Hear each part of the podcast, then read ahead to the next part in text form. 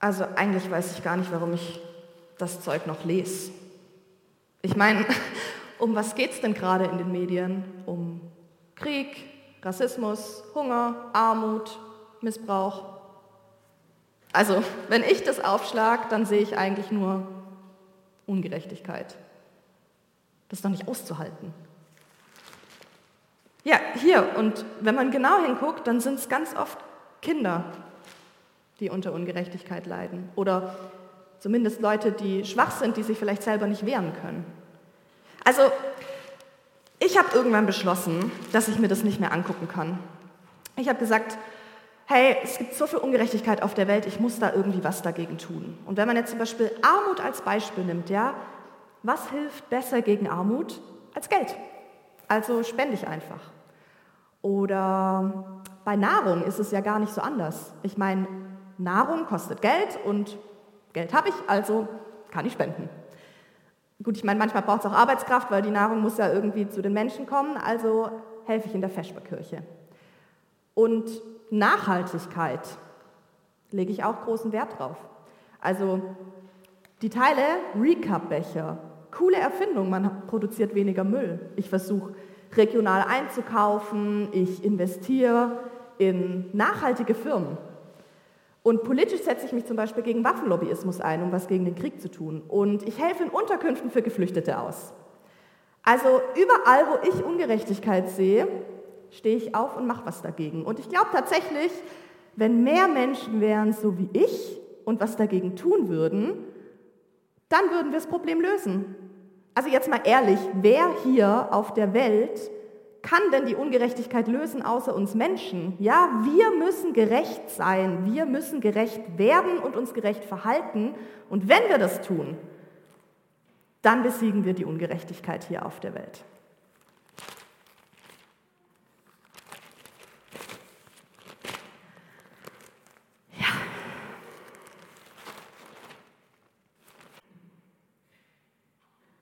Ja. Und dann schaue ich hier in die Zeitung und denke mir, wie soll ich das schaffen?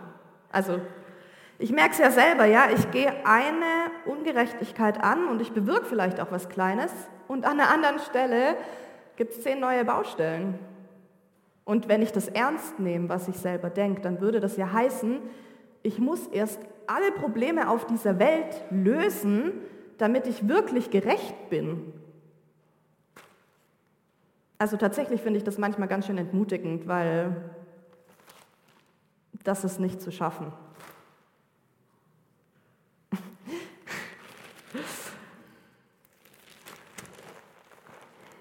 Es steht hier, die wahre Gerechtigkeit liegt in Gottes Hand. Die wahre Gerechtigkeit liegt in Gottes Hand.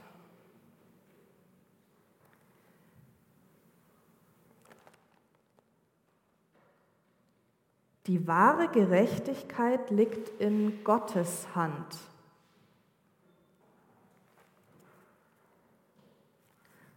Sollte das vielleicht die Lösung sein?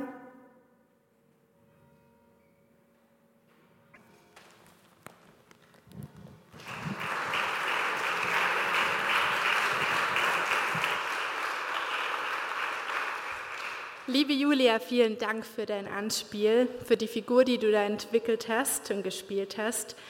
Diese Frau, die wird uns noch in der ganzen Predigt begleiten. Ich mag keine Schubladen. Und es liegt nicht daran, dass ich wirklich unordentlich bin. Ich habe kein Problem, Dinge in Schubladen hineinzulegen, auch wenn sich bei mir zu Hause auf allen Ablageflächen sofort kleine Häufchen ansammeln. Während Marie Kondo Menschen aufräumen beibringt und eine Schublade nur genau für eine Sorte an Dingen ähm, da ist, da liebe ich die Schubladen, die ein ganzes Potpourri an Dingen beherbergen. Es führt nicht zu Einfachheit in meinem Leben. Ich mag keine Schubladen im übertragenen Sinne. Das ist richtig und das ist falsch. Das ist gut und das ist böse. Und du bist richtig und du nicht. Mit dem Titel Es ist so einfach gut zu sein, da hat ein Hersteller von Pfandbechern eine Werbekampagne gestartet. Wir schauen mal rein.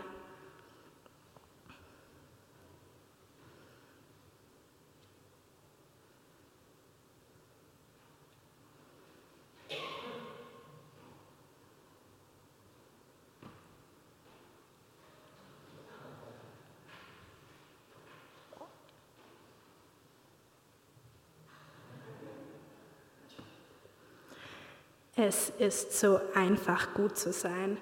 Mir gefällt die Werbung. Ich finde sie humorvoll. Und doch ruft sie uns entgegen, entscheide dich richtig. Sei moralisch, nachhaltig, gesellschaftskonform. Und das Falsch, das ist ja auch ganz eindeutig. Liebe Gemeinde, was ich hier versuche zu skizzieren, ist eine schwarz-weiße Welt in der alles und jeder der Dunkelheit oder dem Licht zugeordnet werden kann. Vielleicht bewegt euch auch manchmal folgender Gedanke.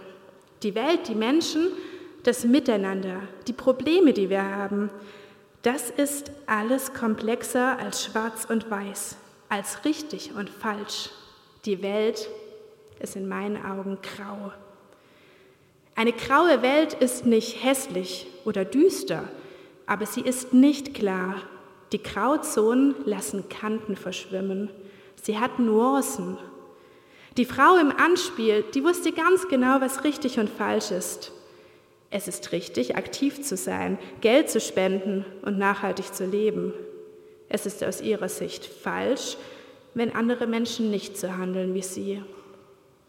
Jemand ist nicht ehrenamtlich aktiv? Falsch. Jemand spendet kein Geld? Falsch. Jemand kauft einen Pfirsich aus Ägypten. Falsch. Was würde passieren, wenn sie ihre Selbstgerechtigkeit ablegen würde und Menschen kennenlernen würde, die andere Lebenskonzepte haben? In einer grauen Welt, da gibt es ganz schön viel zu lernen, zu erfahren und zu entdecken. Und das kann bereichern. Standpunkte und Werte sind absolut gut, aber der Anspruch, die Gerechtigkeit gepachtet zu haben, das birgt so manche Schwierigkeit. Warum rede ich denn heute Morgen über schwarze und weiße und graue Welten, über Schubladen mit Zuschreibungen und Urteilen? Das liegt ganz klar am heutigen Thema. Wir sprechen heute über Gerechtigkeit. Und es gibt eben Gerechtigkeit und Ungerechtigkeit. Hopp oder top, schwarz oder weiß, gut oder böse. Auf den Weg, auf den ich mich heute mit euch machen möchte, da wollen wir uns der Gerechtigkeit in einer grauen Welt annähern und auf biblische Spurensuche gehen, wie Gottes Idee von Gerechtigkeit aussieht.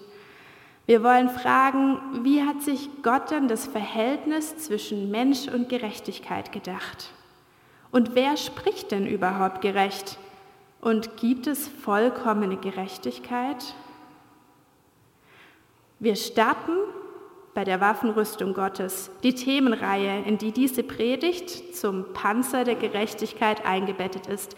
Ja, es ist der Panzer, in Epheser steht so drin, ein Mantel wäre auch sehr schön und kleidend, aber wir sprechen heute über einen Panzer.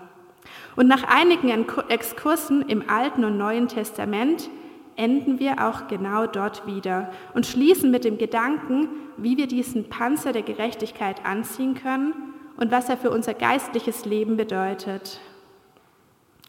Der Vers zur Waffenrüstung Gottes für die heutige Predigt lautet, so steht nun fest, angetan mit dem Panzer der Gerechtigkeit. Und er steht in Epheser Kapitel 6, Vers 14. Im Bild von Paulus mit der Waffenrüstung, da steht dem Mensch jemand gegenüber. Wer ist denn dieser Gegenspieler, wenn wir Gott als Mitspieler haben? Heinz Nitschke, ein Kommunalpolitiker, der ganz viele schlaue Sätze sammelt und im Internet bereitstellt, hat folgenden Satz gesagt, Wer für die Gerechtigkeit kämpft, hat Gott zum Verbündeten und den Teufel als Rivalen ständig im Gepäck. Dieses Zitat passt wunderbar zu unserer Bibelstelle, denn im Epheserbrief wird klar formuliert, wir haben drei Figuren auf der Bühne des Geschehens. Es ist der Mensch, Gott und Teufel. Der Mensch sieht sich konfrontiert mit verdrehten Wahrheiten, mit Verführungen und ungerechten Verhältnissen. All dies wird in der Bibelstelle dem Gegenspieler, dem Verdreher, dem Teufel angelastet. Und dann handelt und wirkt Gott. Er schenkt dem Mensch eine Rüstung, eine Rettung aus der Situation der Bedrängnis. Und ich finde es unfassbar schön und spannend. Gott verjagt nicht einfach das Böse aus unserem Leben. Er stattet uns aus, dass wir einen geistlichen Kampf kämpfen können. Er rüstet uns aus mit Waffen, die weit über unsere eigenen Fähigkeiten hinausgehen. Wer für die Gerechtigkeit kämpft, hat Gott zum Verbündeten und den Teufel als Rivalen ständig im Gepäck. Stellen wir uns dem Kampf für Gerechtigkeit? Welchen Kampf gilt es denn zu kämpfen? Und halten wir den Rivalen aus, weil wir wissen, dass unser Verbündeter stärker ist? Ein Kampf für Gerechtigkeit ist ein Kampf gegen Ungerechtigkeit. Würde man mich fragen, welche Ungerechtigkeit ich benennen könnte, da fällt mir vieles ein. Und auch die Frau in unserem Anspiel wusste am Anfang viel aufzuzählen. Persönliche, soziale, ökologische und politische Ungerechtigkeiten wurden da aufgelistet. Und sie hat ein Herz für Kinder, die unter Missständen leiden müssen. Es gibt einen Kinderbuchautor, der heutzutage gar nicht mehr so leicht zu lesen ist, habe ich festgestellt, Charles Dickens. Und der hat gesagt, in der kleinen Welt, in welcher Kinder leben, gibt es nichts, das so deutlich von ihnen erkannt und gefühlt wird als Ungerechtigkeit. Mein kleiner Sohn beschwert sich lautstark, wenn wir Entscheidungen treffen, mit denen er nicht einverstanden ist. Diese Woche gab es eine neue Trinkflasche und nach kurzer Zeit wird in unseren Augen damit nur noch Quatsch gemacht und die ganze Wohnung am Boden war nass. Unser Sohn erlebt es aber als große Ungerechtigkeit, wenn wir das Spiel beenden, wenn wir die Flasche wegnehmen. Er fühlt es ganz intensiv und weint und schreit. Er ist wirklich noch klein, das darf er auch. Aber was ich mich frage ist, haben wir denn auch so eine Sehnsucht nach Gerechtigkeit in uns, wie es Kinder haben? Dass wir aufschreien möchten, wenn wir Ungerechtigkeit sehen oder erfahren? Dass wir für Gerechtigkeit kämpfen wollen? Für Gerechtigkeit einstehen, Gerechtigkeit ausbreiten, das ist ein aktiver Vorgang. Es reicht nicht, etwas nur gut zu finden oder darüber nachzudenken. Es braucht eine Haltung und auch ein Tätigwerden. Das finden wir auch im Alten Testament, wo das hebräische Wort Zedaka für Gerechtigkeit oder Wohltätigkeit auftaucht. Es meint ein Tun, das in Unordnung geratenes und somit Falsches wieder richtigstellt also in diesem Sinne Gerechtigkeit bewirkt. An diesem Punkt ist bei mir die Frage entstanden, ob es denn Merkmale für Gerechtigkeit gibt, damit wir sie erkennen können, damit wir einen Blick dafür entwickeln können, was es braucht, um Gerechtigkeit auszubreiten. Ich hatte mir viele Punkte dazu überlegt und nach viel Streichen und Denken und Überlegen sind noch zwei übrig geblieben, weil sonst wären wir noch sehr lange hier. Der erste Punkt ist, Gottes Gerechtigkeit wahrnehmen. Und der zweite, Gerechtigkeit ausüben. Dazu schauen wir einmal ins Alte und einmal ins Neue Testament hinein. Im Anspiel stockte die Frau bei dem Satz, die wahre Gerechtigkeit liegt in der Hand Gottes. Das ist tatsächlich ein Satz aus einer südamerikanischen Zeitung mit einem Artikel, wo ein ganz emotionaler Fall vor Gericht ausgehandelt wird. Der Satz, der verwirrte die Frau. Er berührte sie. Er schaffte in ihr. Lasst uns einen Blick in das Alte Testament werfen und sammeln, was über Gottes Gerechtigkeit zu finden ist. Und dann in einem nächsten Schritt wollen wir im Neuen Testament auch mal reinschauen. Jetzt bin ich verrutscht in meiner Zeile. Tut mir leid. Wie Paulus von Gerechtigkeit berichtet. Man könnte im Neuen Testament auch einen Schwerpunkt darauf legen, was denn Jesus erzählt, weil er ganz oft über das Reich Gottes predigt und darüber Gerechtigkeit spricht. Und das ist sehr, sehr spannend und auch zentral für uns, aber für heute legen wir es beiseite. Im Alten Testament erfahren wir viel über die Eigenschaften Gottes. Zu ihnen gehört Treue, das haben wir heute gesungen, und Heiligkeit, Zuverlässigkeit und auch Gerechtigkeit. Wo Gott handelt, da bewirkt er Gerechtigkeit. Dabei hat er vor allem die im Blick, die unterdrückt werden. Er ergreift für die schwachen Partei. Er nimmt die, die ihrer Rechte beraubt worden sind, wahr. Er lässt sich von ihrer Not anrühren und verschafft ihnen Recht. Dass Gott sich für Gerechtigkeit einsetzt, das ist kein einmaliger Vorgang. Das durchzieht die ganze Geschichte mit seinem Volk Israel. Gott lässt die Menschen seine Gerechtigkeit erfahren. Und aus dieser Erfahrung heraus entsteht die Möglichkeit, Gerechtes untereinander zu tun. Dabei bleiben sie im Alten Testament immer in Kontakt. Es entsteht ein Austausch von Propheten, von Königen, von Anführern mit Gott wie Gerechtigkeit dann gelebt werden soll. Das finde ich stark. Wo das Volk Gottes leidet und unterdrückt wird, verschafft Gott ihnen Gerechtigkeit. Hier könnte man als Beispiel die Befreiung aus Ägypten genannt werden, wo Gott sein Volk aus der Versklavung befreit und in ein verheißenes Land führt. Die Propheten rufen im Alten Testament immer wieder Mahnungen aus, dass das jüdische Volk gerecht untereinander sein soll. Besonders klar wird das unter einem Drohspruch. Es ist ein Drohspruch des Jeremias gegen den König Joachim. In Jeremia 22 wird Joachim gescholten, weil er sich nicht für das Recht der Schwachen einsetzt und keine Gerechtigkeit spricht. Ihm geht es mehr um Status, um Macht, um gutes Essen und um feines Zedernholz an den Wänden. Jeremia schimpft ordentlich mit ihm und zeigt ihm auf, dass wer Gott kennt, Gerechtigkeit ausüben soll und das wiederum zu Gutem führt. Wer Gott erkennt, lernt von ihm. Wer Gottes gerechtes Handeln sieht, soll sich auch für Arme und Benachteiligte einsetzen.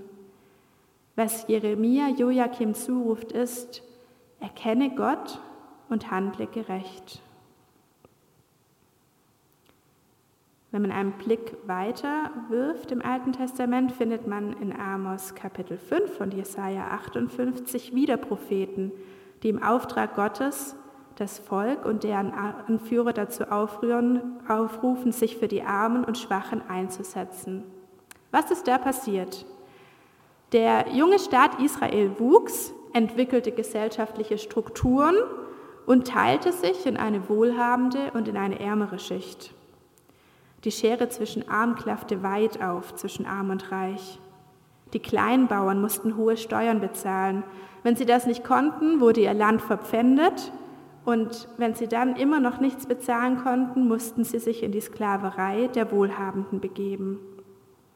Jesaja und Jeremia rufen in Gottes Auftrag: Bereichert euch nicht an den Armen, Ihr gehört doch zusammen. Ihr seid ein Volk. Ihr müsst füreinander sorgen. Es ist nicht in Gottes Sinne, dass ihr soziale Not schafft und verfestigt. In Sprüche 12, 28 finden wir noch einen Hinweis, wie Gerechtigkeit zu verstehen ist. Auf dem Wege der Gerechtigkeit ist Leben, aber böser Weg führt zum Tode. Auf dem Wege der Gerechtigkeit ist Leben. Was erfahren wir aus diesem Bild? Das, was gerecht ist, steht nicht ein für allemal fest. Hier wird nicht von einer Steintafel berichtet. Es ist ein Weg, dessen Richtung immer wieder neu eingependelt werden muss. Und die Frage auf dem Weg lautet, ist dieser Weg dem Leben aller Menschen dienlich und förderlich? Wir wollen uns dem Neuen Testament und Paulus zuwenden. Hier geht es darum, wie können wir denn gerecht werden? Wie können wir im Sinne Gottes Gerechtigkeit ausüben? Paulus lebte unter der Herrschaft der Römer, die als Machthaber das unterworfene Volk auch mit Gewalt und mit Morden unter Kontrolle hielt. Er erlebt also hautnah, wie es ist, wenn Ungerechtigkeit an der Tagesordnung ist. Wenn Paulus Gemeinden begleitet oder wenn er predigt, dann ist es ihm absolut wichtig, vom Ende her zu denken. Für ihn ist es ganz zentral, dass Jesus gestorben und auferstanden ist. Nur weil Jesus die Schuld und Sünde von allen Menschen auf sich genommen hat und dafür teuer mit dem Tod am Kreuz gezahlt hat, können wir Vergebung erfahren. Es gilt, nichts mehr zu leisten. Es muss gar nichts mehr vorgewiesen werden.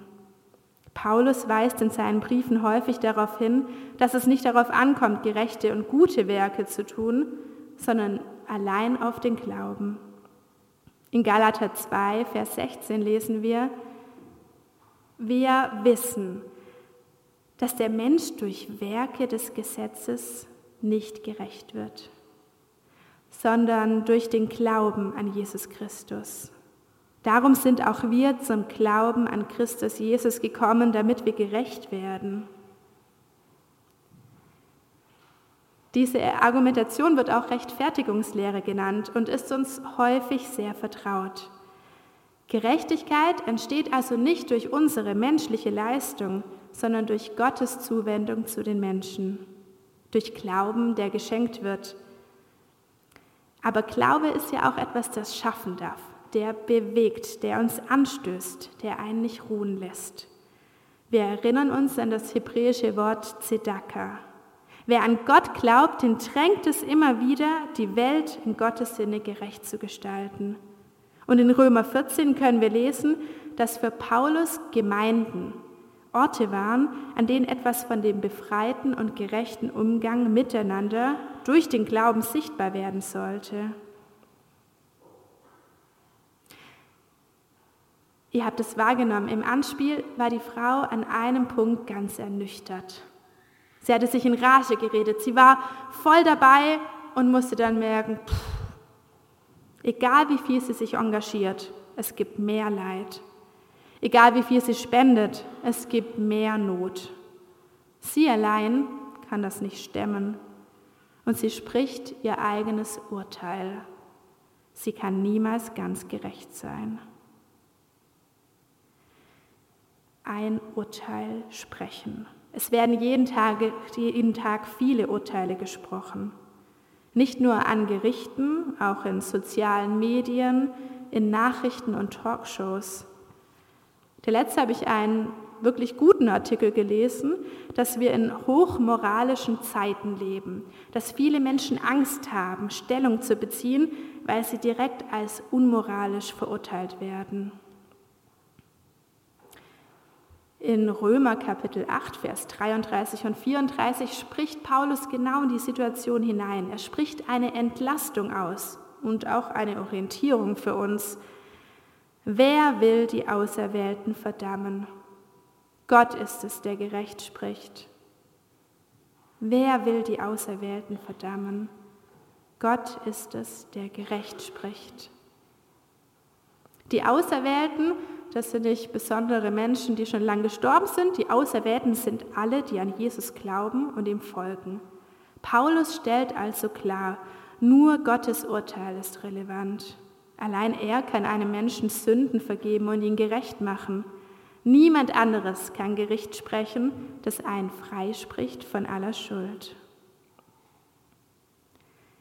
Wir nähern uns dem Schluss und wir wollen nochmal das Bild der Waffenrüstung uns anschauen. Ein römischer Soldat zog nach dem Gürtel den Brustpanzer an Und er sollte besonders sein Herz schützen. Die Waffen der Feinde sollten dieses Herz nicht verletzen, denn wir wissen es, dann wäre es vorbei mit dem Kampf und mit dem Leben. Wer Gott um den Panzer der Gerechtigkeit bittet, erhält also Schutz für sein Herz.